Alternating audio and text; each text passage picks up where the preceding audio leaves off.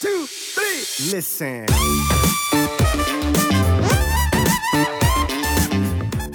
Während meiner letzten Pistol, Pistol Squad Bias Black Session mit meinem treuen Trainingspartner Peter A. hat mir ein Lach bitte nicht. Hat mir ein Kataboles Teufelchen in den 30-sekündigen Intraset-Pausen im Stretch wieder ein paar Fragen geflüstert. Hoffe, es ist was Spannendes dabei. Habt ihr eure Sensitivität schon mal im Aufbau versus Prep via Blutbild vergleichen lassen oder Erfahrungswerte von Klienten? Welche Blutwerte sind die aussagekräftigsten Parameter und welche Werte sollte man im Optimalfall anstreben? In Klammern. Frage für Peter. Peter A. Entschuldigung. Frage für Peter A. Denn er ist sich unsicher, ob er nach 62 Jahren wildester Offseason mal einen Minicard anlegen sollte. Oder ob er dadurch sein Aufbaumomentum suboptimal komprimieren wird.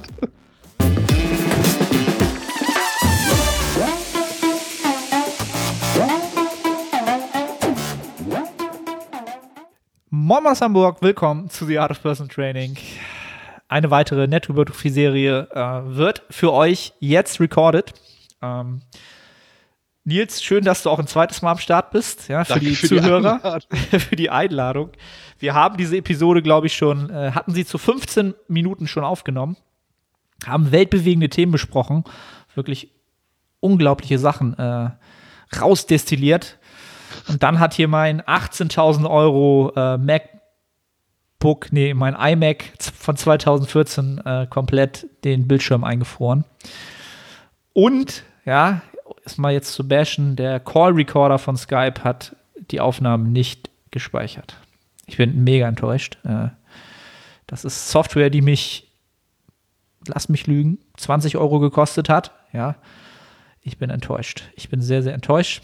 Aber äh, wir lassen uns nicht abhalten. Wir nehmen das Ganze nochmal auf und werden das jetzt Wort für Wort nachsprechen, was wir vorhin gesagt haben. Nils, Ich bin auch enttäuscht, weil ich dir vor einer Woche eine WhatsApp-Nachricht geschickt habe. Wir haben das eins zu eins schon so gesagt. Ich muss es jetzt nochmal sagen. Also vor einer Woche habe ich dir eine WhatsApp-Nachricht geschickt, wo ich dich nach guten D-Handles gefragt habe und du hast äh, dann deine Hilfe angeboten und hast halt ähm, gesagt, du willst Damien Seid fragen. Es kam nie eine Antwort und deswegen habe ich mich selbst darum gekümmert ähm, und habe sie mir jetzt eben bestellt. Ja, okay. Ey, Nils, das hast du, aber das war Wort für Wort, auch emotional und so von dem Gesichtsausdruck, das gleiche wie vor 15 Minuten. Unfassbar. Ich versuche das jetzt auch so hinzukriegen. Ne? Nein. Okay. Ähm, also ich habe mich natürlich gerechtfertigt, wie man das so macht, wenn man Fehler macht. Ja. Weil ich habe es tatsächlich vergessen. Äh, ne? Ich habe auch schon gesagt, zu meinem, äh, ja, zu meiner Schande habe ich mit dem Damien ja auch sogar noch zwischenzeitlich geschnackt, ähm, hier ausgetauscht über Trainingsequipment und hab's vergessen dann äh, zu fragen. Äh, und habe mich auch schon beim Nils entschuldigt. Ja, wirklich, ich bin zu Grabe, äh, wie sagt man das? Äh, zu ich weiß, was du meinst. Sprichwort, ne? Zu Grabe getragen? Ich weiß es nicht. Auf jeden Fall habe ich meinen Fehler eingesehen. Und ähm, aber du hast das Problem ja auch selbst gelöst. Ne? Wir müssen ja hier auch immer gucken, dass man eigenverantwortlich handelt. Äh, und ich habe ja auch gesagt, es liegt einfach daran, dass ich jetzt äh, glücklicherweise noch eine fünfte Trainingswoche an meinen vierwöchigen vorgeplanten Block dranhänge und jetzt einfach auch wirklich sehr, sehr kaputt bin und deswegen auch kognitiv schon ein bisschen ähm, ja, hinterherhinke und sowas halt vergesse. Was keine Ausrede ist, aber mit einer der Gründe dafür ist, ja, um so langsam wieder aufs Hypertrophie-Thema zu kommen. Ähm, Und dann habe ich äh, dir entgegnet, dass ich mir die gekauft habe, weil ich ja Inverted Rows in meinem Programming habe und die Griffe sehr starr sind und mich das halt einfach limitiert in der Bewegung und die Griffe dieses Problem lösen. Ich glaube, das war das, was ich gesagt habe. Ich mache sie einmal in einem weiteren Griff, einmal mit einem engeren Griff. Beides Mal ist der Griff eben nicht optimal und deswegen habe ich mich ja für die entschieden. Ich hoffe, dass sie halten. Da steht 100 Kilo. Da werden mehr als 100 Kilo dran hängen. Ähm, Wir werden sehen, ob ich mir die Wirbelsäule breche oder nicht. Das werdet ihr in der nächsten Episode erfahren. Das und vieles weiteres. Ne? Schon mal einen kleinen Cliffhanger gleich am Anfang einbauen für die nächste Episode. Nils, du machst das super. Du lernst schnell. Ja. Aber äh, hast du, hast du keine Angst? Willst du dir denn nicht darunter so ein, so ein, so ein Sicherheitsnetz spannen? Um Das den Aufwand zu erhöhen einfach? Das wird, glaube ich, nicht funktionieren, weil das Sicherheitsnetz Netz wäre dann fünf Zentimeter überm Boden und das müsste ja so krass gespannt sein, dass das halt nicht, dass das halt nur vier Zentimeter absinken würde, maximal. Müsstest du halt Weißt du, was ich ausrechnen, meine? ne? wenn dann halt 150 Kilo darauf prallen, äh, müsste man das nochmal ausrechnen. Wie hart Ja. du das dann spannen musst halt. Ne? Also dieser Tage sind Trainingssetups einer der größten Pains, die man haben kann. Ne? Ah, Furchtbar. Ganz Dann habe ich, oh, jetzt fällt es mir wieder ein, was ich noch erzählt habe. Ich habe gesagt, dass ich mit meiner High klein unzufrieden bin. Mhm. Das hatten wir ja auch noch. Weil ich die Raps nicht standardisiert. Das ist total cringe, dass ich das nochmal alles erzähle. Achso, übrigens. tut mir leid. ähm, liegt ja nicht an dir. Ähm, Beschwerde an Apple ist die- raus. dass ich die Raps nicht standardisiert bekomme bei der High-Incline. Manchmal, ähm, also manchmal ist der Barpath anders, manchmal ist die Stange so ein bisschen schief. Das Tempo ist manchmal verschieden und ähm, ich nehme zwar jeden Satz auf und registriere das, aber ich krieg's im Moment nicht so gefixt, wie ich es haben möchte. Ähm, ja, ich hoffe, dass sich das in Zukunft löst, indem ich einfach auf die Smith Machine wieder umsteige, wenn die Gyms wieder offen sind. Ich wollte gerade sagen, die du dir Die ich nicht kaufen will. Ja, die ich mir gekauft habe. Genau. ich habe mir eine Smith Machine gekauft. Und einen Latzug und eine Hex Squad. Da endlich mal einer, der da jetzt keine halben Sachen macht. Ne? Das ist, das ist ein All-In-Approach. Auch mal Geld in der Hand nehmen. Ich habe gesehen, dass du dir diesen Beinstrecker Beinbeuger geholt hast und dachte, das ist halt einfach low. Und dann dachte ich, ich mache das nicht. Ich, ich kaufe richtig ein. Ja, es ist, es ist auch so eine Sache. Halbe Sachen ist, ist natürlich nicht so geil, ne? Aber da kann ich ja gleich nochmal drauf zu sprechen kommen. Wir müssen das jetzt natürlich in der gleichen Abfolge wie eben äh, rausfinden. Irgendwas hattest du noch mit deinen Bulgarian Split Squads Oh. erzählt. oh, dann muss ich das jetzt auch noch erzählen. Ja, da habe ich ja. gar keinen Bock drauf. Nochmal. weil die Übung so scheiße ist. Ja, ich habe ähm, ich habe Bulgarian Split Squats im Programming, weil das die einzige Quad-Übung ist derzeit, äh, die ich maximal beladen kann. Und das heißt, dass ich darin auch dementsprechend viele Sätze mache. Ähm, vier.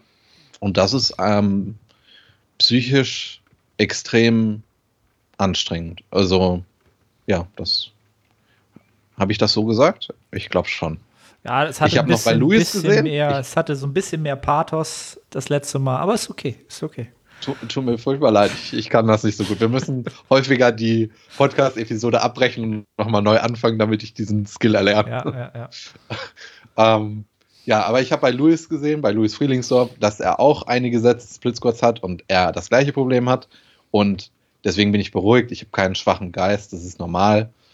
Ähm, ich habe noch halber Beug Beugen im Plan. Die kann ich aber nicht so schwer beladen, weil ich da einfach technisch noch nicht so gut drin bin. Ähm, ich habe, anders als du, keine schlechte Biomechanik für den Lift. Das heißt, er wäre für mich sehr gut geeignet. Ich habe aber in den letzten drei Jahren keine Halberbeugen gemacht. Und deswegen kann ich die halt einfach nicht ausmaxen. Das wäre viel zu gefährlich. Ähm, das heißt, Split Squats sind derzeit die einzige Übung, wo ich wirklich ans Muskelversagen komme. Und dann muss ich ja, oder logischerweise muss ich ja dann die Übung auch ähm, maximieren in Form von Sätzen. Ähm, ja, deswegen ist das gerade so, ein, so eine Zwickmühle. Und dann haben wir uns noch darüber unterhalten, dass wenn die Gyms wieder offen haben, dass ich keine Split Squats mehr mache, die ich ohnehin nicht mache, aber ähm, ja, dass das ähm, nicht passieren wird. Und dann hast du gesagt, dass du von unilateralen Übungen profitierst. Das ist gerade so ein Gedankenquiz, so was habe ich mir gemerkt. Das Ja. ist, glaube ich, für die Zuhörer ist richtig, auch gerade richtig cringe, aber das, die Vollständigkeit ist wichtig. Es ist ganz, ganz wichtig, dass hier nichts verloren geht. Ne? Ähm, ja, ich glaube, das, das war's. Äh, ich habe gesagt, ich werde, äh, ich habe fast mich schon dazu hinreißen lassen zu sagen, ich mache nie wieder welche. und habe dann natürlich noch äh, schnell das Ruder rumgedreht und gesagt, ja, okay, vielleicht, ich profitiere ja aktuell tatsächlich sogar davon, ähm, ja, vermehrt unilaterale Übungen zu machen, weil ich äh, zum einen eine leichte Disbalance habe ähm, von, von der Muskelmasse in, im Quadrizeps, aber auch äh, von der Beinlängendifferenz so ein bisschen. Von daher werde ich davon äh, ja durchaus profitieren halt. Ne? Aber es ist, ist halt eher eine Sache, ähm, und, und, das war halt auch noch etwas, was ich gestern in meinem Check-in für mich so rausgekriegt habe, dass ich ähm, vom Fitnessgrad in Form der, der kardiovaskulären Kapazitäten daran gewachsen bin. Ähm, es ist, das ist für mich aktuell kein Faktor mehr. Diese Adaptionen sind jetzt tatsächlich da. Ähm, dass, dass einfach die Puste mir nicht ausgeht. Ähm, ich bin trotzdem fix und alle, aber jeder kennt es natürlich, du machst einen Satz Bulgarian Split Squats und du liegst halt in der Ecke und kannst halt nicht mehr, kommst halt erstmal nicht mehr klar auf dein Leben, weil der ganze Kreislauf halt voll am Arbeiten ist. Hast du dir dafür den Rollator geholt? Entschuldigung, ja, ja, wenn ich okay, unterbreche. Gut, gut, dass du das einbringst. also für alle, die es auf YouTube schauen oder die es jetzt noch nicht auf YouTube schauen, schaut es euch nochmal an. Bei Minute 10, ja, ich habe hier meinen Rollator hingestellt ähm, für diese Fälle. Ja. Soll mir keiner sagen, ich, ich würde nicht all in gehen. Ja. Also ich gehe auch beim Beintraining so weit, dass ich für den Fall der Fälle einen Rollator hier oben bei mir habe. So, um mal hier richtig zu flexen. Ja. Die Auflösung, warum der hier steht, gibt es dann in der nächsten Episode, um den zweiten Cliffhanger einzubauen. Ähm, erinnere mich dran. Okay. ähm, was wollte ich sagen? Ja, das ist äh, aktuell mal eine positive äh, Erfahrung für mich dass ich, glaube ich, äh, was das angeht, noch nie so fit war. Gezwungenermaßen durch diesen ganzen Firlefanz, den ich hier aufführen muss. Ähm, ja, adaptiert der Körper das natürlich und das ist eigentlich eine schöne Erfahrung. Also ich hab's zwar auch völlig fix und fertig danach, aber dass der, dass, äh, die Zeit, die es braucht, bis ich nicht mehr japse, die ist deutlich kürzer geworden. Und signifikant hat sich das verbessert in den letzten zwei bis drei Wochen. Also als wenn es da so einen Sprung gab, so wirklich. Ja. Und das, äh, das nehme ich als, äh, wie habe ich das gestern gesagt, als Sieg gegen die Pandemie für mich hin. Dass ich das äh, für mich mitgenommen habe. Ja. Das wird sich jetzt natürlich, wenn die Gyms dann irgendwann aufmachen, werde ich natürlich wieder ähm, zu faul sein und mir natürlich auch wieder sagen, ja, Arne, Mensch, isoliert zu arbeiten ist halt wahrscheinlich produktiver dann, ne, zum größeren Teil für die, für deine Quads ist es vielleicht gar nicht, aber ich bin dann natürlich auch jemand, der sich dann vielleicht so ein bisschen rausreden will äh, und die schwere Arbeit äh, ein bisschen kleiner, um sie ein bisschen kleiner zu halten. Was dieser Tage einfach nicht funktioniert. Von daher, Nils, sei froh, dass du vier Sätze Bulgarian Split Squats machen musst. Das ist ein Geschenk des Lebens. Das, äh, das habe ich registriert. ähm, ja, was ich noch sagen wollte, da, äh, wir sind jetzt in unbekannten Gefilden, weil das haben wir noch nicht besprochen. Ich habe abgenommen. Na. 300 oder 400 Gramm. Ähm, das kümmert mich aber nicht. Ähm, ja. Gehen wir weiter. Einfach mal so, einfach mal so äh, Informationen rausgehauen und einfach mal so, das kümmert mich einfach nicht. Du musst nee, jetzt natürlich auch den Menschen erzählen, warum es dich nicht kümmert. Ja, ja, genau. Das wollte ich jetzt sagen, äh, weil ähm, ja, ich mich nicht von einer Variable abhängig mache. Ja, ich beobachte immer mehrere Variablen. Also das ist für mich so selbstverständlich, dass es mich nicht tangiert, weswegen es mir jetzt schwerfällt, das zu kommunizieren, ähm, weil es mich halt so gar nicht kümmert. Ich habe es nur so am Rande registriert, weil ich mich halt wiege ähm, und ich denke aber, dass es für viele interessant ist, warum es mich nicht kümmert, wenn wir ähm, einen Athleten oder eine Athletin betrachten, die im Aufbau ist. Natürlich spielt das Körpergewicht eine Rolle. Äh, die Entwicklung im Gym, das heißt die Kraftwerte spielen eine Rolle. Äh, andere Dinge spielen auch noch eine Rolle. Und wenn alles super läuft und das Gewicht dann halt kurzfristig mal nach unten geht, sollte man sich keineswegs verrückt machen und dann voreilige Entscheidungen treffen, zumal das eben jetzt kurzfristig war. Es war kein mittelfristiger oder langfristiger Zeitpunkt. Also es ist nicht so, dass ich äh, seit, drei, ähm, seit 60 Tagen jede Woche 300 Gramm abnehme. Es war, ich weiß nicht wann, das war vor fünf Tagen oder so, da, da war das, war halt mal ein Sprung nach unten.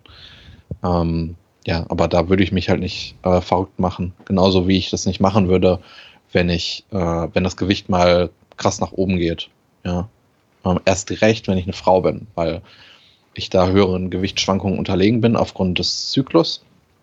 Ähm, das heißt, ich würde immer die Durchschnitte betrachten und bei Frauen äh, auch gar nicht den Wochendurchschnitt. Wenn, dann würde ich Zyklustag 1 Januar mit Zyklustag 1 Februar betrachten. Ja. Ähm, und so ist das eine Randnotiz bei mir. Und das sollte es auch bei jedem anderen sein. Ja. Das ist ein, ein guter Input, ja, weil bei mir ist es genau andersrum. Äh, bei mir ist das Gewicht gerade, ich glaube, die zweite Woche in Folge halt rapide gestiegen. Ähm, und das lässt sich halt eigentlich, lässt sich halt nicht äh, erklären in gewisser Weise halt. Ne? Also es hat sich nichts an, am Kalorienintake geändert, es hat sich nichts an der Bewegung geändert. Es hat sich nichts am, am, am, Training an sich geändert. Stressparameter haben sich auch nicht groß geändert. Ähm, ja, ich nehme es einfach hin. Am Ende des Tages will ich ja aktuell auch aufbauen. Ähm, das Einzige, wo ich halt immer schauen muss, habe ich ja auch schon öfter gesagt, ist halt das Limit, wo wir halt hinwollen. Äh, ist halt schon, jetzt ist es mittlerweile, glaube ich, schon so in 700 Gramm äh, für Mitte März. habe ich nicht mehr viel zu gainen, 700 Gramm bis Mitte März, Mitte, Ende März. Ähm, aber hey, das wird sich halt alles eingrooven. Ähm, das ist, ist, alles irgendwie ähm, gehört es zum Spiel dazu. Wir können halt nicht alle Parameter so manipulieren, dass sie uns gefallen, weil es auch gar nicht vonnöten ist oder auch gar nicht relevant ist unter Umständen. Ja, ja das äh, glaube ich. Sonst, genau, hast gesagt, ich habe mir äh, eine, ein neues Maschinen, maschinelles Stück hier gegönnt an Trainingsequipment. Ja. Ein Beinstrecker, Beinbeuger Kombi ähm, für sage und schreibe 145 Euro. Und der Produkthersteller, ja, ähm, der Name des Produktherstellers sagt eigentlich, eigentlich schon alles über die Qualität des Produkts. Ja. Boah, lass mich lügen, wie heißen die jetzt? Ähm, Home, Homecom, House of, wie heißen das? ja, auf jeden Fall auf Deutsch irgendwie übersetzt, so ja, beliebte Produkte für, für zu Hause. So, auf Englisch, irgendwie sowas. Weißt du, so ganz beliebte Produkte für zu Hause ist natürlich ein Beinstrecker, Beinbeuger Kombi. Hat man, der wird, man der wird so. bestimmt bei Teleshopping um 1 Uhr nachts verkauft. Auf jeden Fall, so ein, Ding, so ein Ding ist das, ey. Das bei QVC. Ist, genau. ähm, ich muss dazu sagen, das war ein Impulskauf. Ähm, war ein absoluter Impulskauf bei mir. Ich habe das Ding gesehen, bei Rewe gab es den, auch noch im Supermarkt, im Online-Shop. Das ist auch eigentlich alles schon wieder komplett Word. Ähm, hab das Ding gesehen, hab mir das Ding angeguckt und ähm, hab einfach gesagt, weißt du was, ich probiere das Ding aus. Ähm, ja, das habe ich getan. Ähm, anscheinend haben es mir, ich habe es bei Instagram dann mal so gefragt, soll ich es machen, soll ich es nicht machen. Ähm, anscheinend haben es mir einige Leute gleich getan, ja, also mindestens zwei, drei, vier Leute haben den jetzt auch zu Hause. Ähm, und was soll ich sagen? Also, es ist schon sehr, sehr suboptimal. Du bist ne? begeistert. Ja, ich bin begeistert. Sag, sag es doch. Ich bin sehr Gib's begeistert. Ähm, das, das Schlechteste an dem Ding ist, dass dein Knie nicht auf dem Drehpunkt ähm, des Hebelarms ist, was halt das Schlechteste ist, was du machen kannst, wenn du so ein Ding äh, baust. Liegt das, liegt das am Gerät oder liegt das daran, dass dein Oberschenkelknochen so lang ist und die Individualitätsmöglichkeit nee, des Geräts so gering? Genau, es liegt daran, dass das Sitzpolster, dass du es nicht verstellen kannst und dass es einfach oh. zu lang ist. Weißt du, also das, das Knie ragt so, oh, lass mich lügen, vielleicht zwei, drei Zentimeter halt über diese Drehachse nach vorne weg. Was jetzt, äh, jetzt nicht maximal schlimm ist, sagen wir es mal so, ne? Aber es macht natürlich die Aktivierung von Anfang an deutlich schlechter. Und äh, für jemanden, der Knieprobleme hat, ja, den wird das Ganze sehr, sehr schnell ähm, ein bisschen einholen. Also jeder, der Knieprobleme hat, kauft euch das Ding nicht. Das wird euch nicht, nichts Gutes tun. Ähm, ich habe zum Glück komplett Bulletproof Gelenke eigentlich, weil alles sehr stabil. Kriegt er jetzt keine Knieschmerzen. Im Hintergrund ist ein Rollator. Ey, meine Gelenke sind Alles Bulletproof. ähm, ja, was, was soll ich sagen? Ähm, das Ding darfst du auch offiziell nur mit 25 Kilo beladen. Was dann natürlich auch wieder dafür sorgt, dass das, was du da an Ladung draufkriegst, äh, eigentlich limitiert ist. Ähm, Klienten von mir äh, haben den schon mit 50 Kilo beladen. Einfach mal ausprobieren, ne? mal gucken, ob das Ding explodiert. Hat gehalten, aber das Ding ist, ab 50 Kilo kippt das Ding zur Seite um. das ist so hart. Dann musst du halt den Schwerpunkt unten nochmal mit einer Hantel beladen zur Sicherheit, wenn du nicht jemanden hast, der gegen dich drückt. Also es ist halt schon ziemlich, ziemlich strange oder ziemlich, ziemlich daneben. Ich bin trotzdem happy damit. Ähm, ich habe gestern beides ausprobiert, Beuger, Strecker. Habe ein gutes Gefühl heute in der Muskulatur. Ähm, ja, die Kontraktion an sich ist halt nicht Weltklasse so, ne? Aber ich habe es halt auch noch nicht wirklich ausgemaxt von, von dem Beladen. Von daher, ähm, es tut den Job. Ich kriege ein bisschen isoliert Volumen rein. Und es bringt so ein bisschen neuer, so ein bisschen frischen Wind ins Training. Ähm, ich war richtig, war richtig, wie man heutzutage ja in unserer kleinen Blase sagt, ich war richtig hyped auf das Ding. Ja, es hat die ganze Trainingswoche belebt, obwohl es ja nur zwei Bewegungen sind. Und allein dafür haben sich die 145 Euro anscheinend schon gelohnt. Äh, ich bin guter Dinge. Ähm, ja, das ist so das Highlight der Woche gewesen. Ähm, und weil halt ganz viele Leute wirklich gefragt haben, ja, mach mal eine Review dazu. Äh, hab's heute in meiner Instagram Story auch schon gesagt. Wenn man äh, zu viel Geld hat, kann man sich das kaufen.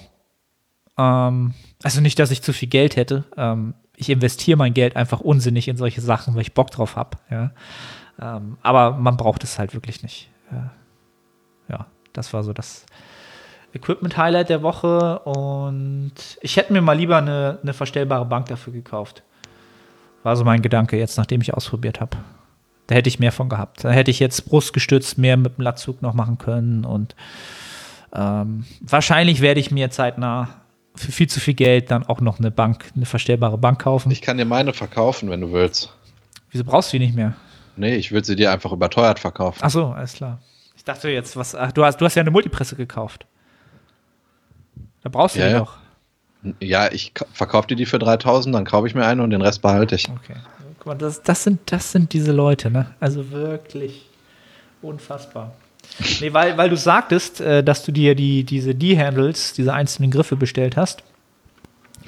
Da äh, kriege ich vielleicht diese Woche etwas Spannendes hier nach Hause geliefert.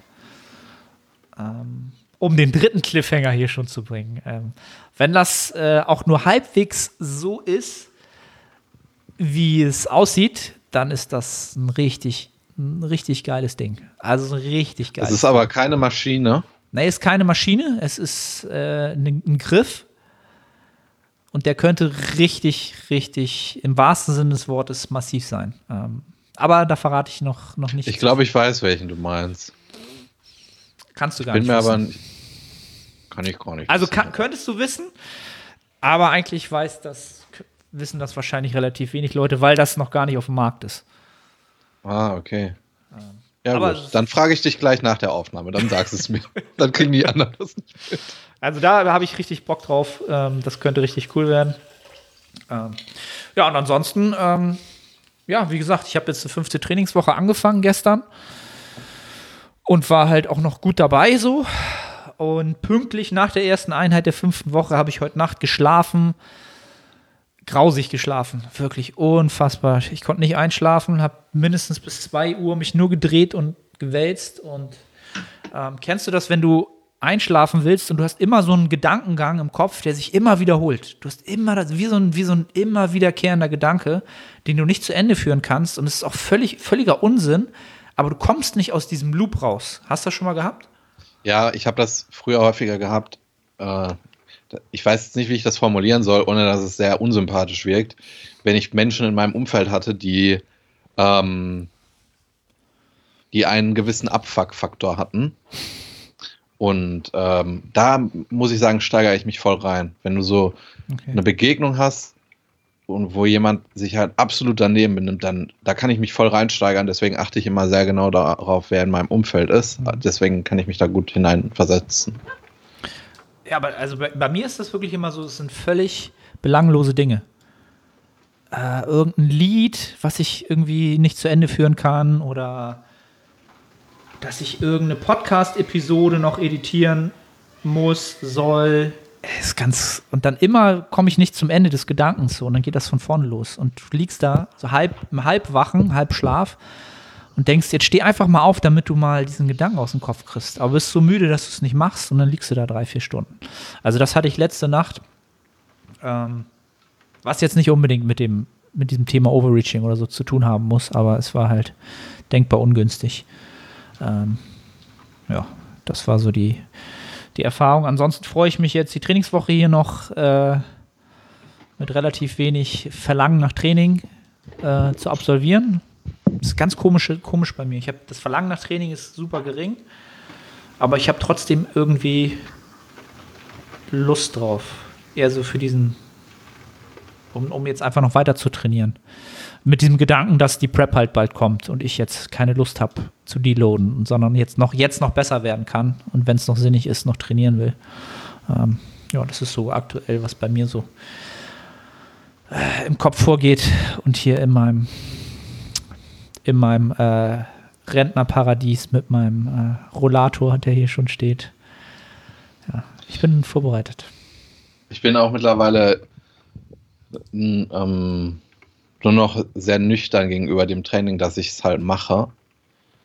Weil ich auch, also ich kann mich nicht mehr mit dem Gedanken so anfreuen, hyped aufs Training zu sein. Oder zu sagen, yeah, Lockdown, ich verbessere meine Fähigkeiten darin, jetzt unter so schlechten Bedingungen zu trainieren und danach sind wir alle tausendmal besser. Äh, also das äh, habe ich im Moment nicht, weil ich mir auch glaube, dass das, ähm, du kannst dich halt nicht unendlich lang selbst verarschen, äh, weil das ist eine Selbstverarsche, weil das Training ist halt einfach scheiße. Ähm, deswegen bin ich da jetzt mittlerweile. Es ist nicht so, dass ich jetzt irgendwie mega schlecht drauf bin oder so. Ich habe dir ganz am Anfang ja gesagt, außerhalb der Aufnahme, dass mir langsam auch die Decke auf den Kopf fällt. Ähm, aber ich bin jetzt nicht so richtig schlecht aufs Training zu sprechen.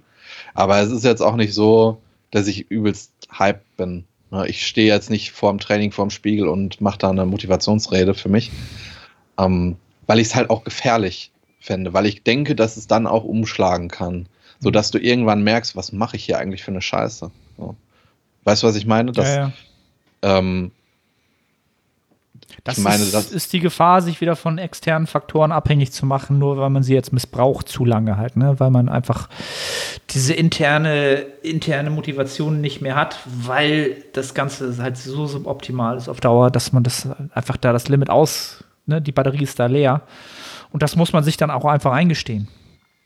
Das ist ja. einfach so. Wenn du es nicht dir eingestehst und sagst, es ist jetzt einfach scheiße und, äh, und auch mal wirklich irgendwie dich auskotzt ähm, und sagst, ey, ich ziehe mir jetzt einfach wieder das hundertste äh, Ronnie Coleman Video rein davor und trainiere jetzt Beine und, und stell mir vor, ich habe hier 1500 Kilo auf der Beinpresse, während du halt irgendwie Sissy Squats machst. So äh, wunder dich nicht, wenn du irgendwann merkst, es geht so nicht weiter. Ja. Also. Ja, das sind so meine Gedanken. Also ich könnte das auch nicht so authentisch rüberbringen jetzt, dass ich sage, wir werden da alle stärker rauskommen. Also da kann, das hätte man vielleicht nach dem letzten Lockdown sagen können, nach vier Wochen, aber jetzt halt nicht mehr. Also ähm, ja, am Ende des Tages wird es so sein, weil, äh, ja, wie soll man sagen, so, so, ist, so ist einfach die Biologie dieser Erde, ne? Und der Mensch ist am, am anpassungsfähigsten und am Ende wird er da, da, daran wachsen in gewisser Weise und auch jeder, der jetzt irgendwie dieses Murks-Training macht. Aber es bringt halt nichts, das jetzt irgendwie so heroisch herauszustellen und zu sagen, ja, geil, das ist für mich jetzt. Ich fand das sogar noch geil, dass es so war. Ich habe da so, ich bin da so dran gewachsen und ich werde da dran wachsen und ich freue mich jeden Tag jetzt hier äh, gegen das anzugehen, was ich eigentlich gar nicht will. Äh, ja, ja, das ist es nämlich. Du halt gehst selber. nämlich Du gehst gegen etwas an, was du halt nicht willst. Genau. Und das ist ein Kampf. Und so. wenn, wenn du kämpfst, muss immer einer verlieren. Ne? Und, und Kampf ist selten der Weg, der dich im Leben. Ja, also er kann dich voranbringen, aber aus meiner Sicht gibt es andere Wege, äh, von A nach B zu kommen, als zu kämpfen. Ähm, um jetzt wieder ganz philosophisch zu werden hier. Ähm, also, wir fühlen mit euch. Ihr dürft das alles scheiße finden. Ähm, ja, Und äh, kann ich nur sagen, wenn es euch hilft, äh, zwischenzeitlich mal einfach auch das Training, im, den Fokus auf was anderes zu legen mit, dann ist das völlig in Ordnung halt. Ne? Das ist, ist jetzt kein Zwang zu sagen, ja, und ich bin aber trotzdem die hard und mach halt Sissy Squats 18.000 Wiederholungen. Nee, muss nicht. Gut, wollen wir, wollen wir das äh, leidige Thema abschließen und ein paar Fragen beantworten? Ne? Ich glaube, da, da haben wir den äh, The Return of Max. Yes. Er ist weg, erst, aber sowas so. von. Aber richtig. Erst Max, machen wir? Ja, ja, das machen. Okay. Hoffe, ihr hattet einen anabolen Start ins Jahr und eure kontraktilen Elemente, Zuhörerzahlen sowie Krypto-Wallets sind angemessen am Hypertrophieren. Max, meine Krypto-Wallets sind nicht am Hypertrophieren, weil ich, äh, weil meine Asset-Allokation diese nicht mit einbezieht. Aber für den Satz bekommst du schon mal volle Punktzahl. Ähm, während meiner letzten Pistol, Pistol Squad Biased Leg Session mit meinem treuen Trainingspartner Peter A. hat mir ein Lach bitte nicht. Hat mir ein Kataboles Teufelchen in den 30-sekündigen Intraset-Pausen im Stretch wieder ein paar Fragen geflüstert. Hoffe, es ist was Spannendes dabei. Erstens, Einfluss der Umgebungstemperaturen auf die Regeneration. Haben warme oder kalte Duschen, Bäder einen anderen Effekt auf die Regeneration von Muskeln, sekundären Strukturen etc. direkt post-Workout versus einige Stunden zuvor oder danach? Ähm, die Regeneration von Gelenken und anderen sekundären Strukturen beeinflussen, da diese meines Wissens nach ja Wärme bevorzugen. Boah, Regeneration und Kälte und Wärme. Ich, ähm, letztens hat der Andi Pürzel darüber einen interessanten Post gemacht oder ein Video, mhm. wo er das auch stark äh, angezweifelt hat, weil du dazu keine vernünftigen Studien machen kannst. Du kannst ja keine Placebo-Gruppe machen du bist ja immer der Wärme oder der Kälte ausgesetzt. Mhm. Weißt du, was ich meine? Ja. Deswegen sind die ähm, Daten, die du dazu hast, äußerst fragwürdig und man kann da keine eindeutigen Aussagen zu tätigen. Weswegen, gleich kommen noch zwei, drei Fragen zu Kälte, Wärme, weswegen ich auf alle Fragen das gleiche antworten würde. Wenn es dir gut tut, mach es, wenn nicht, mach es nicht. Also, weil du eben diese Problematik in, in Studien hast. Ja. Moin Moin, ich bin's Arne. Kurze Unterbrechung, um dich auf unseren Coaching-Service hinzuweisen. Wenn du schon des Längeren damit kämpfst, deinen Hypertrophie-Fortschritt konstant positiv auszurichten und du eine sehr persönliche und motivorientierte Zusammenarbeit mit einem Coach schätzen würdest, dann check den Link in der Beschreibung und melde dich.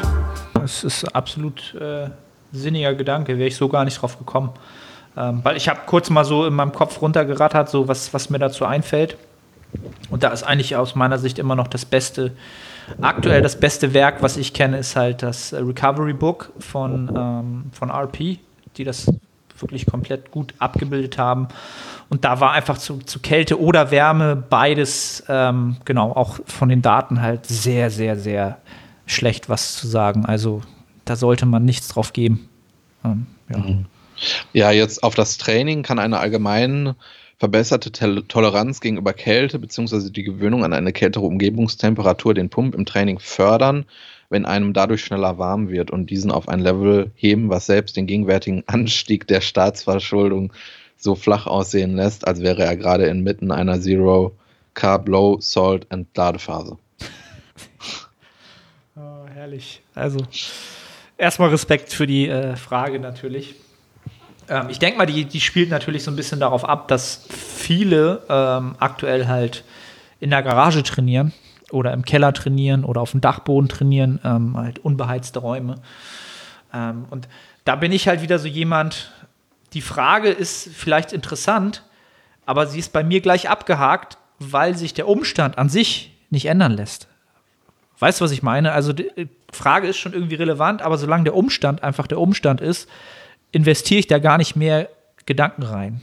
Weißt du, was ich meine? Das, das wäre so meine Antwort. Wenn du den Umstand eh nicht ändern kannst, dann versuch dich nicht äh, damit zu schauen, ob das ein optimaler Umstand ist, ein sehr, sehr suboptimaler Umstand ist. Was nicht zu ändern ist, äh, investiere da keine zu große Energie rein. Ja, drittens auf den Organismus allgemein. Hat eine verbesserte Kältetoleranz einen nachgewiesenen positiven Effekt auf die Leistungsfähigkeit des Immunsystems Krankheitsresilienz, Inflammation und reduzierte Immobiliensteuerlast. Bei Immobiliensteuerlast, da musst du den Gerald Hörhan zu fragen. Ich denke, der kann dir die Frage beantworten. Was sagst du zu den anderen Punkten? Was waren die anderen nochmal? Das hat mich völlig rausgebracht. Ich ähm, habe gerade meine Steuern berechnet. Verbesserte Kältetoleranz, nachgewiesener positiver Effekt auf Leistungsfähigkeit des Immunsystems, Krankheitsresilienz, Inflammation. Boah, da bin ich absolut nicht der Experte und absolut nicht der richtige Ansprechpartner für, was dieses ähm, ja, äh, Saunieren oder Eisbaden oder je nachdem, was man da macht. Ich glaube, auch da hast du wieder das Problem mit den Studien. Ja, wird Design. wahrscheinlich der Fall sein. Und ähm, ey, ganz ehrlich, wahrscheinlich ist es bei beiden Sachen wäre meine Vermutung, ja, ähm, weil ich einfach kein Experte bin, also bitte nichts, das nichts auf die Goldwaage legen, dass einfach das, das, das Wohlgefühl dabei ja, und oder das Überkommen der, des, des, äh, des Unwohlseins ähm, diesen positiven äh, Effekt haben, einfach ähm, auf den Geist und das sich natürlich im Umkehrschluss wieder auf, ja, auf positive Auswirkungen äh, auf positive Auswirkungen auswirkt. Perfekt, Arne. Ähm, rein, was das jetzt physiologisch macht, bin ich überhaupt absolut nicht firm, darüber zu reden. Das ist nicht meine Expertise. Ja. Es geht jetzt natürlich über Kälte und Wärme, aber wenn ich halt an leistungsfähige Menschen denke, die selten krank werden, dann würde ich halt immer die Basics einfach abdecken. Obst und Gemüse, Zufuhr, Schlaf, ähm, dass man einem Sport nachgeht, der dazu führt oder der mh, hm, dazu führt, dass du halt Adaption erfährst und ich denke, damit hast du schon alles abgedeckt und dann würde ich mir nicht noch Gedanken dazu machen. Mhm. Ja, auch wenn das jetzt gerade nicht so in die Kälte-Wärme-Thematik passt. Ja, sollen wir weitermachen? Unbedingt. Okay. ähm, dann kommen wir zur nächsten Frage. Ähm, wie kann man die Insulinsensitivität im Aufbau optimieren? Ist der KFA allein der signifikanteste Indikator für diese? Habt ihr eure Sensitivität schon mal im Aufbau versus Prep via Blutbild vergleichen lassen oder Erfahrungswerte von Klienten? Welche Blutwerte sind die aussagekräftigsten Parameter und welche Werte sollte man im Optimalfall anstreben? In Klammern. Frage für Peter. Peter A. Entschuldigung. Frage für Peter A. Denn er ist sich unsicher, ob er nach 62 Jahren wildester Offseason mal einen Minicard anlegen sollte. Oder ob er dadurch sein Aufbaumomentum suboptimal komprimieren wird. Okay. Ähm, ich würde die Frage anders stellen. Und zwar, wie kann ich ähm, meinen Aufbau optimieren? Das heißt, äh, unter welchen Bedingungen ähm, hat der Athlet oder die Athletin ein maximales Wohlbefinden? Und ich denke, das schließt auch diese komplexe Frage ein. Ähm, und das verhindert, dass man dann so etwas macht, wie seine Blutwerte ständig zu checken oder dann ähm, Daten dazu zu sammeln, was ja nicht äh, schlecht ist, aber was vielleicht zu Stress führt. Und ähm, ja, wenn ich mir dann anschaue, was eben das Wohlbefinden maximiert, dann ist es ein, ein sehr, sehr guter Schlaf, dann ist es ein, eine Körperfettregion, in der du dich ähm, wohl fühlst, dann ähm, ja, dass deine Regeneration on point ist. Und ich denke, wenn, all, wenn du an all das einen Haken machen kannst, dann hast du auch diese Frage der Insulinsensitivität beantwortet. Denn wenn du nun in einem Körperfettanteil bist, der dazu führt, dass du dich sehr unwohl fühlst und du korrigierst das eben mit einem Minicut, dann äh, wirst du auch diese Problematik ähm, abhaken. Weswegen ich, ähm, ich finde das auch sehr, sehr interessant, dieses Thema, ähm, aber ich beschäftige mich damit nicht allzu intensiv, weil das, glaube ich, nur zu zusätzlichem Stress führen würde. Mhm. Ja, das ist, wie, wie du schon gesagt hast, also ich glaube, das macht, das ist eine weitere Ebene oder ein weiterer Faktor, den du dann, wenn du dich damit stark beschäftigst, kontrollieren, manipulieren möchtest für deine Zwecke. Und ich glaube einfach, dass das für 99 Prozent der Athleten ähm, sicherlich noch viele Bereiche gibt, die vorher wichtiger sind, ähm, wie du es auch gesagt hast, ähm, die ich vorher noch optimieren kann, bevor das bevor ich meinen Blutzuckerspiegel halt ähm, in gewissen Bereichen ähm, haben möchte, manipuliere, äh, schaue, wo ich dort stehe. Also ich selber mache es nicht, habe es auch mit keinem Klienten, äh, mit dem ich das mache, ähm, weil ich, wie gesagt, glaube, das ist so ein bisschen mit, ähm, ja, wie sagt man das, mit Schrotflinten auf Spatzen zu schießen, wenn ich da einfach äh, einfach wahrscheinlich noch so viele Sachen gibt, die da relevanter sind. Ähm, was jetzt nicht heißt, dass es komplett irrelevant ist, das wäre falsch. Ähm, und das Ganze, weil er, ich glaube, er hat auch gefragt, was man da machen kann. Ähm, es gibt ja genügend äh, Supplements oder es gibt ja Supplements, die da gerne genutzt werden. Ähm, ich glaube, der Berberin ist da etwas, was da immer dabei ist. Ähm, es sind halt alles Sachen, wo du dir dann wieder angucken kannst, was gibt die Datenlage halt her und dann kannst du dir halt überlegen, willst du das Geld investieren für das, was du dann äh, prozentual dort rauskriegen kannst. Und wenn du sagst, du bist halt jemand, der all in geht und ich investiere alles in Bodybuilding und in die Optimierung, dann kann das äh, einen kleinen Anteil ausmachen. Das ist Fakt, ja. Ja, ich denke, wenn du die offensichtlichen Trainingsparameter positiv manipulierst, dann inkludiert das auch eben die Insulinsensitivität. Ja. Weißt du, was ich meine? Also, ja, ja klar. Ähm, ja. Also, was ich kann dazu, das Einzige, was ich sagen kann, was ich ähm, nutze, ist halt Chromium. Chromium Picolinate auf, auf Englisch.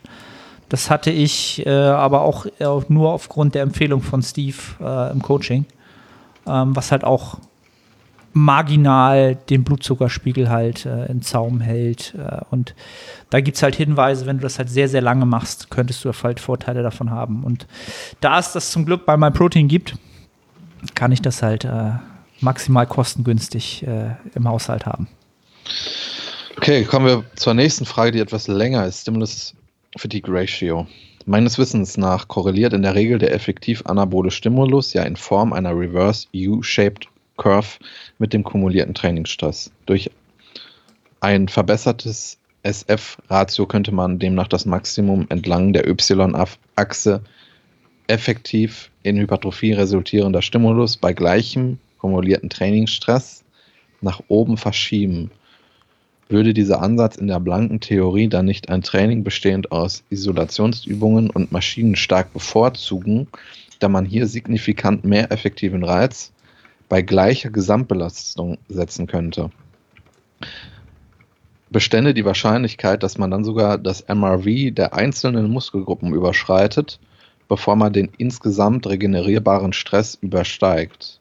Oder ist es in der Praxis möglich, den Körper in einer Art Overall Anabolic State in Anführungszeichen vergleichen mit dem derzeitigen Overall Autocratic State zu versetzen, welcher die Integration freier und komplexer Übungen legitimiert, bei denen ja ein wesentlich höher, höher, höherer Anteil unspezifischen Reizes und größerem Stress vorliegt. In Klammern unter der Annahme, man würde bei beiden Ansätzen die gleiche relative Intensität nutzen. Sehr, sehr geile Frage. Äh, und vor allen Dingen auch eine Frage, die ich mir auch, die ich mir selbst schon vor Jahren gestellt habe. Ähm, und das Szenario, so wie er es äh, skizziert, ist ein Szenario, was, äh, wie soll ich das sagen, es, es, sieht zu gut aus, als dass es Realität werden könnte. Ähm, und das glaube ich aus dem Grunde heraus, dass ähm, man sich immer vor, vor Augen halten muss, dass freie Übungen dadurch, dass du sie, wie soll ich das sagen, dass du schneller eine höhere Rekrutierung von, eine stärkere und höhere, höhere Rekrutierung von mehr Muskelfasern und motorischen Endplatten erreichst, ähm, dass das ein Faktor ist, den eine Maschine nicht so schnell leistet, wo du nicht so schnell an diese Menge an Rekrutierung und Stärke an Rekrutierung hast und das im Umkehrschluss wieder ähm, diese Ermüdung, ja, die du dann nicht hast, dadurch, dass du halt ähm, ja also diese diese globale Ermüdung nicht hast, dass sich das amortisiert. Ähm, ist das verständlich? Weißt du, was ich meine? Ja, ich weiß in gewisser ungefähr, Weise. was du meinst.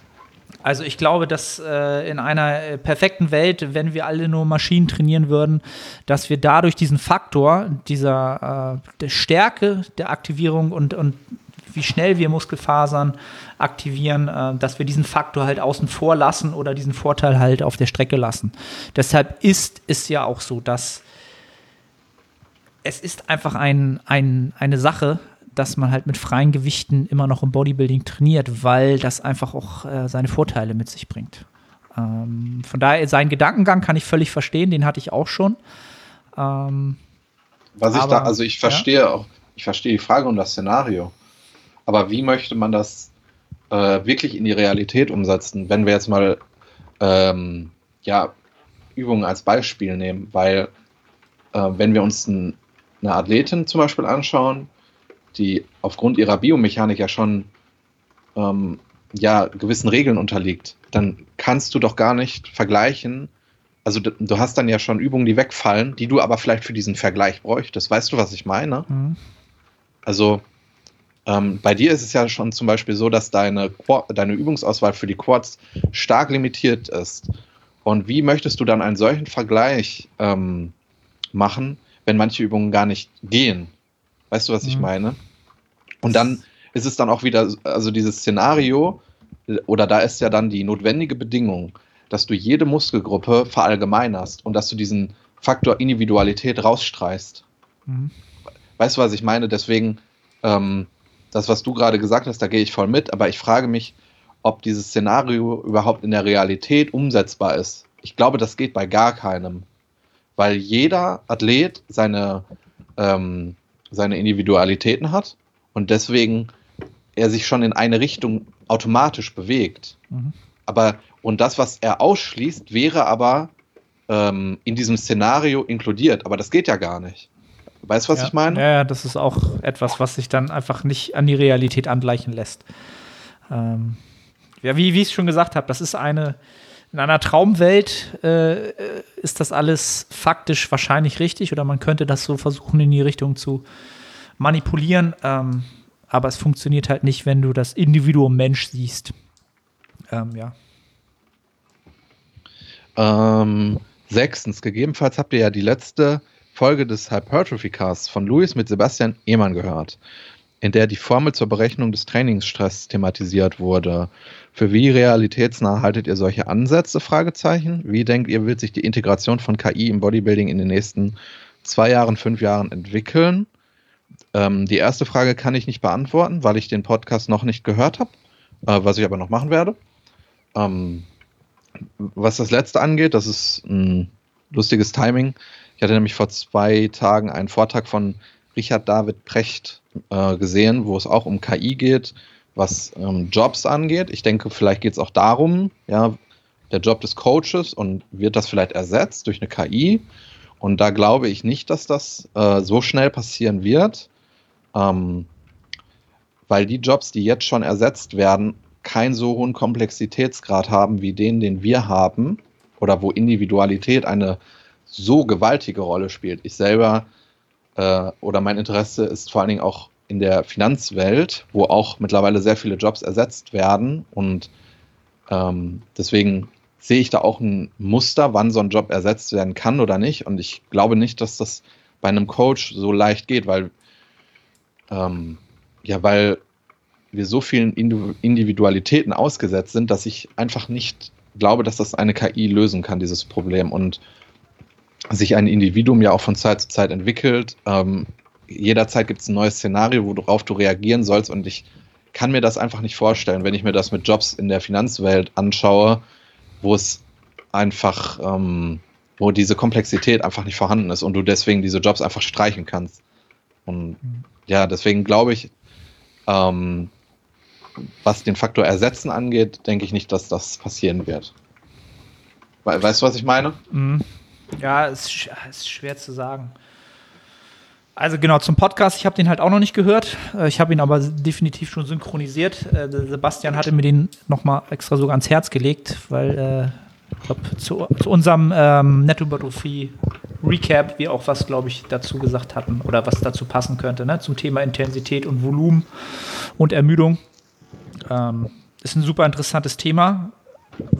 ob, ob sich das Ganze, um das wieder auf die künstliche Intelligenz zurückzubringen, ähm, gerade im Bereich Physiologie, kann ich, selbst da kann ich es mir sehr schwer vorstellen. Ähm, wie gesagt, ich habe das Thema noch nicht durchdrungen. Ich kann es mir aber halt echt schwer vorstellen, wie du halt empfundene Anstrengungen quantifizieren willst und so quantifizieren willst, dass sie halt von Zahlen und, und Formeln und Algorithmen ideal erfasst und dann äh, Handlungsempfehlungen ausgegeben werden. Ähm, ich denke nicht, dass das unmöglich ist, aber wenn ich mir überlege, was, was wir halt an, an Sportwissenschaft haben und woran es da schon hapert, dann kann ich mir im Übertrag das schwer vorstellen. Ähm, aber ich finde es ein sauspannendes Thema.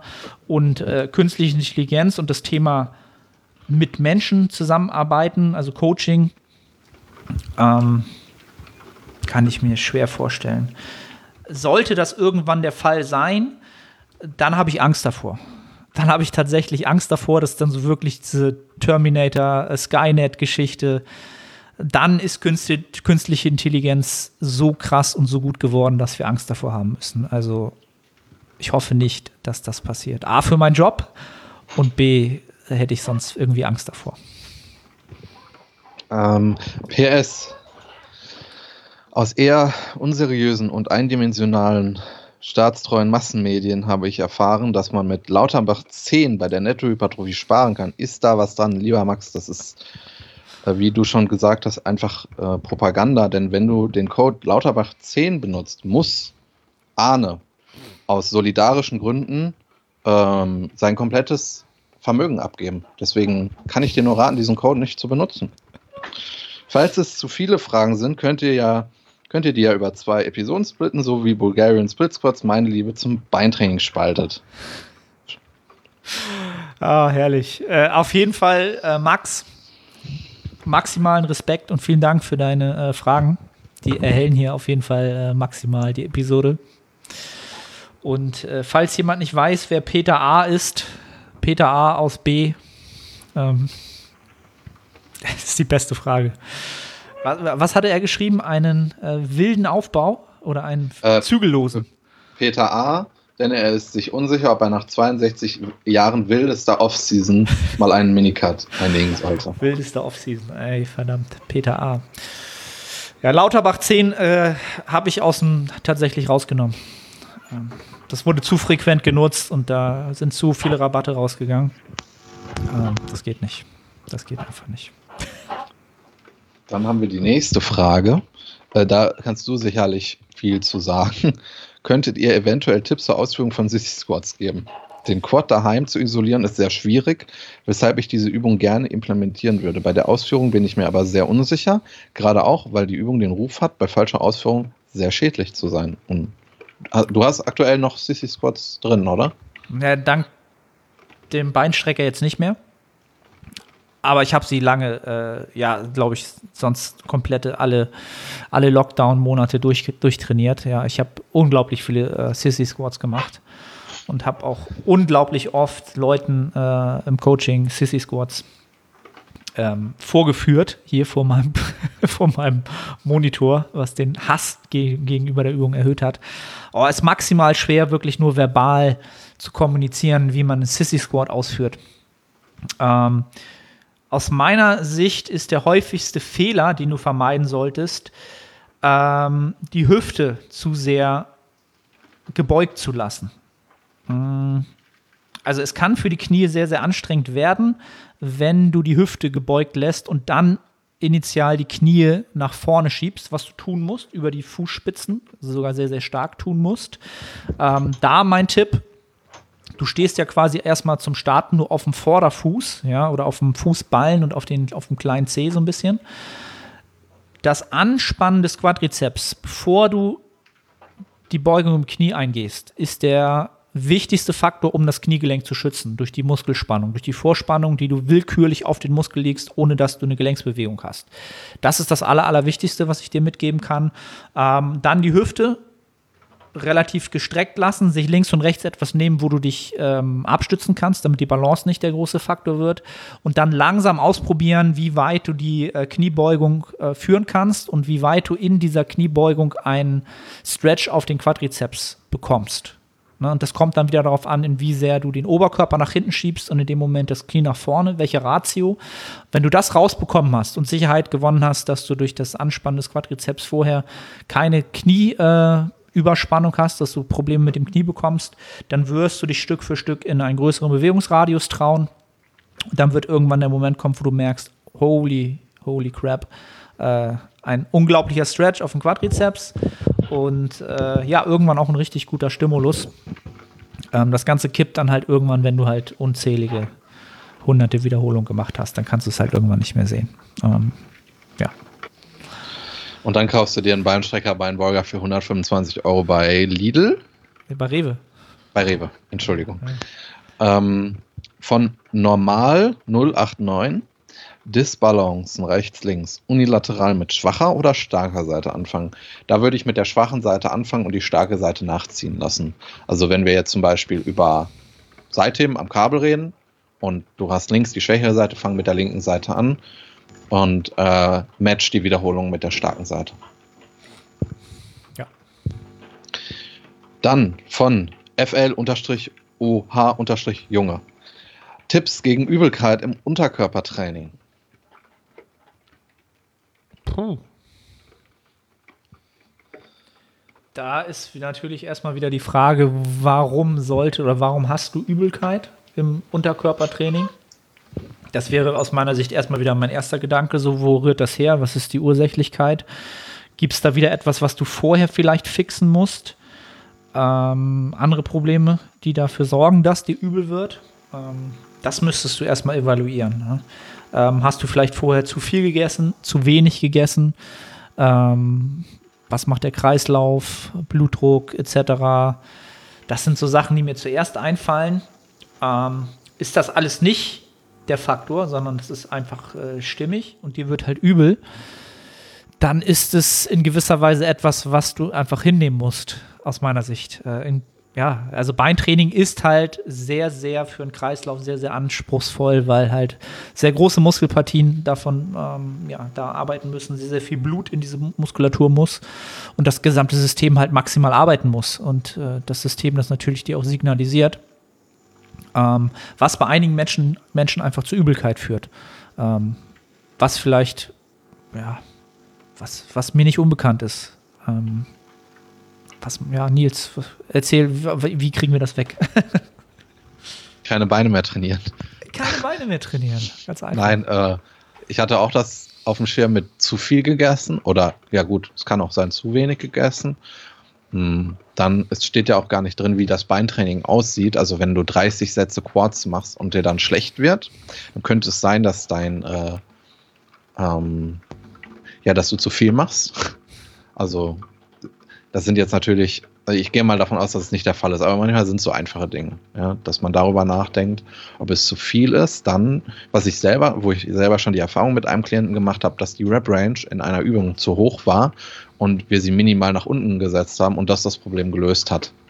Ja, ähm, das ist dann jetzt aber auch so ins Blaue geschossen. Also vielleicht kann so etwas schon helfen. Ähm, aber sonst fällt mir auch nichts ein. Also, das ist schwierig. Aber also, es ist auch, ich habe das auch noch nie gehört, so komisch das auch klingt. Klar, das Beintraining ist, ist sehr, sehr anstrengend, wenn man die nötigen äh, relativen Intensitäten an den Tag legt. Wenn ich ähm, in meinem Main Movement dort nichts mehr im Tank lasse, dann ist es auch so, dass ähm, ich nicht mehr stehen kann und ich kaum noch Luft kriege. Und äh, auch kurz mein Kreislauf absackt. Äh, aber es ist nicht so, dass mir schlecht wird. Also ich habe nicht mit Übelkeit zu kämpfen. Und ich habe das auch schon, also ich habe das noch nie gehört. Klar, äh, du hörst manchmal von Leuten, ja, ey, und dann habe ich mich nach dem Beintraining übergeben, voll geil.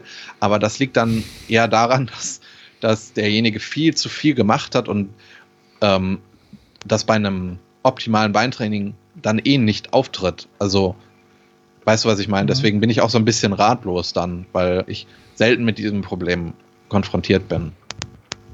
Ja, ich frage mich halt, ob das, ob's, ob er vielleicht nicht die Übelkeit meint, sondern tatsächlich vielleicht eher den Kreislauf. Weiß ich nicht. Also er hat es ja so nicht gesagt. Ähm, also mit der Übelkeit, ich kenne es halt selber nur vom Bizepstraining, dass mir immer übel wird beim Bizepstraining, was aber aus meiner Sicht damit zusammenhängt, dass einfach dieser Hebel, du hast halt, der, Heb, der Hebel ist direkt vorm Körper, vorm Magen und das mag der einfach nicht. Und da bin ich halt sehr sensibel anscheinend und da wird mir immer schlecht. Ich hasse Bizepstraining aus dem Grund und mache halt auch Bizepstraining am liebsten Varianten, wo ich halt das Schultergelenk hinterm Körper, also nicht hinterm Körper, aber hinten habe. Da habe ich das Problem einfach nicht. Bei normalen Bizeps-Curls wird mir immer schlecht, wird mir immer übel. Halt, ne? Und das gleiche habe ich bei Sissy Squats zum Beispiel, weil wir das Thema gerade hatten, wo sich jetzt mein Magen quasi für wenn du mehrere Wiederholungen machst, für eine lange Zeit vom Schwerpunkt hinter den Schwerpunkt begibt, wenn ich gerade drüber nachdenke. Da wird mir auch immer ein bisschen übel. Ähm, und da darf ich dann, wenn ich dann doch schon viel getrunken habe während des Trainings, dann fängt das da auch dran zu rumoren und also von daher, ich kenne das Gefühl der Übelkeit. Ähm, kann ich auch schwer was, schwer was zu sagen. Also, wenn es nicht wirklich dieses unterzuckert sein ist und das der Kreislauf ist, dann wüsste ich nicht, was man da machen kann. Und eventuell die Pausenzeiten ähm, individuell gestalten. Also es ist bei mir nicht, ähm, nicht, ähm, wie heißt es, nicht unnormal, dass ich auch mal fünf Minuten Pause mache. Ja. Oder mal eben nach Hause gehe. Und dann wiederkommst. ja. Nee, Spaß, aber ja. Genau, ich glaube, das waren alle Fragen. Cool. Ich glaube, ja, nice. das waren alle Fragen. Das waren alle, die ich dir geschickt habe, ne? Ja. Ja. Cool. Ähm, ja, vielen Dank für, für die Entries, für die, den Eingang der Fragen. Vielen Dank für äh, eure Aufmerksamkeit wieder bis dato, bis äh, hier. Ähm, ja, Nils, wie immer, die Frage nach etwas äh, Geistreichem, was die Menschen diese Woche unbedingt hören, tun, wissen sollten. Moin Moin, Arne hier. Ganz kurze Unterbrechung, um dich auf die Nettohypertrophie hinzuweisen. Du strebst nach maximaler Hypertrophie, du fragst dich, ob das Steigern des Gewichts auf der Handel oder doch eher die Mind-Muscle-Connection Priorität hat, ob die Intensität, also die Nähe zum Muskelversagen ausschlaggebend sind oder doch eher ein dynamisches Trainingsvolumen. Kurz gesagt, alle diese Faktoren sind relevant, wenn es um Hypertrophie geht. Die Nettohypertrophie bietet eine Trainingsplanung, die all diesen Faktoren gerecht wird und einen Zeitraum von vier Monaten über drei Phasen, also drei Mesozyklen, jedem der genannten Faktoren zur passenden Zeit seine stärkste Rolle spielen lässt. Die einzelnen Phasen sind so gestaltet, dass die Ergebnisse in Form von Anpassungen die nächste Phase befeuern. Diese Phasenpotenzierung ermöglicht es auch, Adaptionswiderstände, also Prozesse, die positive Anpassungen mit der Zeit kleiner ausfallen lassen, zu kontern und über alle drei Phasen möglichst viel Nettohypertrophie zu produzieren. Wenn du also ein Trainingssystem suchst zu einem fairen Preis, dann schau jetzt in die Beschreibung und ich freue mich, dich bei der Nettohypertrophie begrüßen zu dürfen. Ähm, äh, die, ich habe letztens eine Story gemacht mit äh, Toast und Matt. Das war die meistgesehene Story seit, also in den letzten 90 Tagen. Und das zeigt mir, dass diese Met-Bewegung echt groß ist. Und ich will einfach nur den Aufruf starten, ähm, dass ihr euch zusammentun solltet und gemeinsam gegen den Feind im Norden angehen solltet. In Form von Arne. Weil er ja immer dagegen shootet. Äh, also hört auf, einsam eure Mettbrötchen zu essen. Ihr tut euch zusammen und bewerft sein Haus mit Mettbrötchen schon mal. Ja. Ähm, ja, was soll ich? Ich habe dir ja auch schon gesagt, was, was, da, was da der Trick ist halt. Ne? Also Fleisch funktioniert bei Instagram halt immer halt. Ne? Ob es nacktes nee, das, Fleisch ist, ob es rohes Fleisch ist. Das lag daran, dass es Matt war. Okay. okay. Also ich habe ich hab dir ich dachte ja, du wärst noch ganz begeistert. Ich habe dir noch den Tipp gegeben, da musst du noch richtig fett Butter drunter schmieren, damit der Fettgehalt nochmal steigt. Ach, deswegen hast du mir das Ja, natürlich. Da hast du wieder äh, Hast du gar nicht verstanden? Ich ne? dachte so, nee, ich dachte so, hä, warum Butter? Das schmeckt doch voll scheiße. Und, und der so, deswegen. Ich bin da nicht drauf gekommen, weil ich halt diese fettreichen Lebensmittel nicht bevorzuge, weißt du? Okay. Deswegen ähm, okay. habe ich diesen Hint nicht verstanden. Aber jetzt weiß ich, was du meinst. Aber ich esse kein äh, Mettbrötchen mit Butter. Okay. Also wenn ich Mettbrötchen essen würde, dann mit Butter auf jeden Fall. Ähm, weil Butter ist echt geil. Also da, da lasse ich nichts drauf kommen. Ne? Isst also, du Nutella-Brötchen? Also wenn Ja. du, sagen wir Nutella mit Butter, Ja, ich Ja, bin Team vergewaltigt Nutella also die- mit Butter auf jeden Fall. du vergewaltigst also die Geschmackszellen maximal. Das also ist, ey, ganz ehrlich, das, das ist eine Glaubensfrage. Das ist eine Glaubensfrage. Ob Nutella mit oder ohne Butter. Da haben sich schon das, also, ui, ui, ui.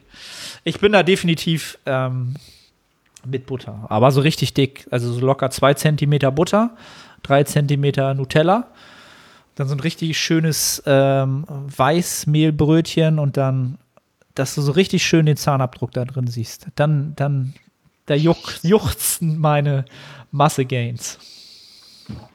ich bin sprachlos über deinen Geschmack.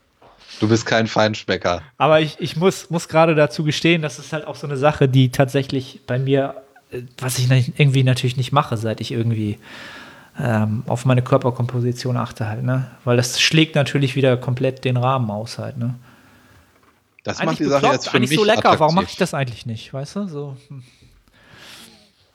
Verdammt. Krass. Früher immer die, diese, ähm, ja, das waren ja keine Kochvideos, aber ich sag jetzt mal Kochvideos bei YouTube. Immer schön angerichtet, schön, schön, schön lecker und so.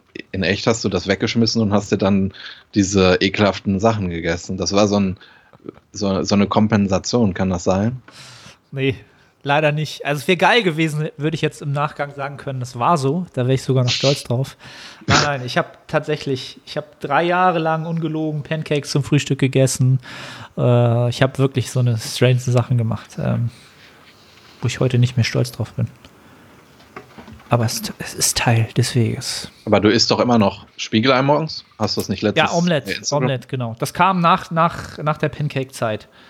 Das kam, keine Ahnung. Das hatte ich ganz am Anfang, als ich mit Bodybuilding angefangen habe, äh, habe ich über Team Andro ja diese Strandfigur-Sache da mitgemacht und da hast du ja so Ernährungspläne gehabt und da gab es halt immer Omelette zum Frühstück und das fand ich damals schon recht geil. Von Frank Holger Acker bestimmt. Nee, nee, denk, ma- beim der ersten Mal Autor hat der, davon, war, hatte der noch nicht mitgemacht als Coach. Okay. Ich okay. weiß gar nicht mehr, wie der Coach hieß. Ähm, Komme ich nicht Heiko. Kalbach? Nein, nein, nein. Auf jeden Fall äh, habe ich äh, seitdem, nachdem ich mit den Pancakes dann irgendwann gebrochen habe, wieder auf Omelette umgestellt und das ist jetzt, glaube ich, auch seit drei, Wie- vier, fünf Jahren. Das ist wieder. meine letzte Frage jetzt im Podcast, dann beenden wir den. Aber wie bereitest du die zu? Weil ich mag auch Omelette, Ja. aber wie bereitest du die zu? Okay. Das wird jetzt einige Leute auch schockieren. Ja. Also, folgendermaßen: Man nehme acht Eier, ja. Man schlage ähm, acht Eier auf, bringt, äh, bringt diese in die Pfanne ein, ja, die man vorher mit Cooking Spray äh, benetzt, damit keine Kalorien verschwendet werden. Ja. Ähm, also fünf Ei klar. Ja, das Eigelb wird verschwendet, weggeworfen, hat Schande über mein Haupt. Ja. Und drei Volleier, die alle äh, in die Pfanne schlagen. Ähm, dann Maggi, man nehme Maggi, ja, ja, man nehme Maggi, ja, für, die, für den Salzgeschmack. Alter, ich habe gerade Gänsehaut. Ordentlich, ordentlich rein in die Pfanne, ja, alles verrühren, ja. Und dann den Deckel drauf, damit es von oben halt auch schön äh, fest wird. Äh, und dann ist das Omelett fertig. Ganz Ach, du simpel. drehst das nicht um. Nee, brauchst du nicht, weil. Wegen dem Deckel. Wegen dem Deckel. Das ist der Trick. Das ist auch der, der alte Pancake-Trick. Dadurch, Krass. dass, dass die Luft da drin natürlich nicht aus entweichen kann, äh, ist die immer hin und her zwischen dem Deckel und dem, der Oberfläche und das wird dann halt auch fest. Das ist super. Das ist gerade mindblowing für mich. Das ist so wie vor, vor fünf Jahren, als ich herausgefunden habe, dass man eigentlich nur hart trainieren muss und essen muss, um Muskeln aufzubauen und nicht diese Wunderpille braucht. Da bin ich nie drauf gekommen. Ich habe ich wollte das nämlich jetzt auch wirklich wissen, weil wenn ich das umdrehe, geht es mir halt kaputt und deswegen mache ich halt gar kein Omelett, weil ich habe dann keinen Bock darauf, dass es halt kaputt geht und ich dann so ein, so ein Rührei auf Krampf habe. ja, das, das macht auch keinen Spaß. Das ey, ändert das grad Omelett das muss schön Game. aussehen. Das muss richtig wie so eine, so eine kleine Pizza sein. So, das ist Ein Gamechanger gerade für mich. Kunst. Achso, was ich vergessen ich habe, das äh, da kommt Abend aus. immer noch äh, Scheiblettenkäse drauf. Für den Käseflavor. Das ist zu viel Fett für mich, das kann ich nicht machen. Ja, Low Fat natürlich. Gibt's bei Kaufland. Okay. So. Ich glaube, das probiere ich heute Abend mal aus. Ja, ich, ich bin gespannt. Äh, alle Zuhörer auch. Die Omelette-Bewegung äh, gegen die äh, Mettbrötchen-Bewegung. Ja, die, die, du weißt, wer verlieren wird. Und damit beende ich heute die Podcast-Episode. Teilt die Episode. Wir sehen uns in zwei Wochen wieder.